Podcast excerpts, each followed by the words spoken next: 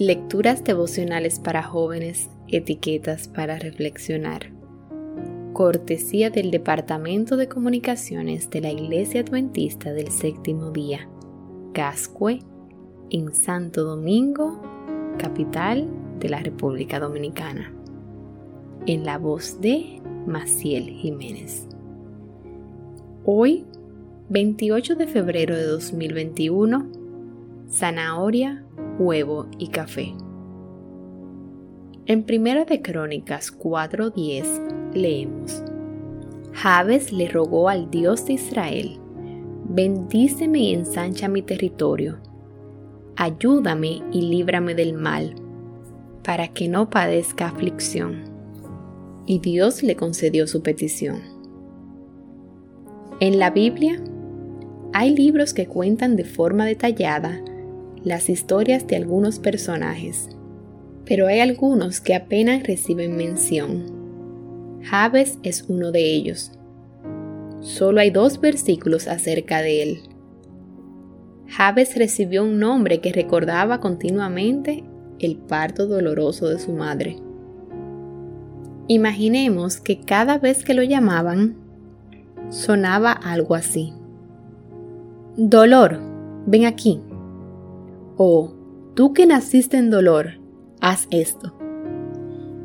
El panorama no parece muy agradable para el personaje de nuestra mini historia, pero lo que se nos dice es alentador.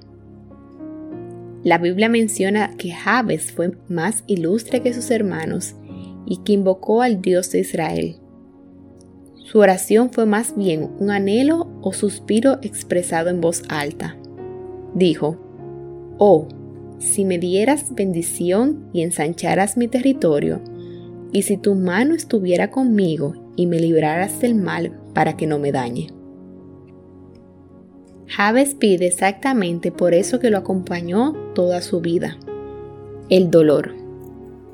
Le pide a la persona correcta. Pide que su mal no sea impedimento para lo que Dios puede hacer con él. No sabemos más de Él, pero con lo que sabemos es suficiente. Y de Javes podemos aprender una lección de actitud. Imaginemos, como dice una ilustración popular, que hay una gran olla con agua hirviendo que representa un mar embravecido con tormentas de la vida. Imaginemos que hay una zanahoria, un huevo y unos granos de café. Lo colocamos en el agua hirviendo y después de un rato, los resultados serán muy diferentes. Ante esa misma tormenta, cada uno de ellos habrá reaccionado de forma distinta. La zanahoria se habrá debilitado, el huevo se habrá vuelto más duro, pero los granos de café, los granos de café se habrán mezclado con el agua y le habrán dado un delicioso sabor se habrán adaptado sin perder su identidad y habrán transformado su entorno. Javes, en medio de su tormenta, clamó a Dios. Leamos el versículo nuevamente y fíjate cómo termina su historia.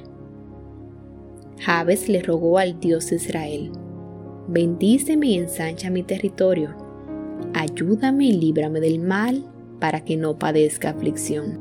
Y Dios le concedió su petición.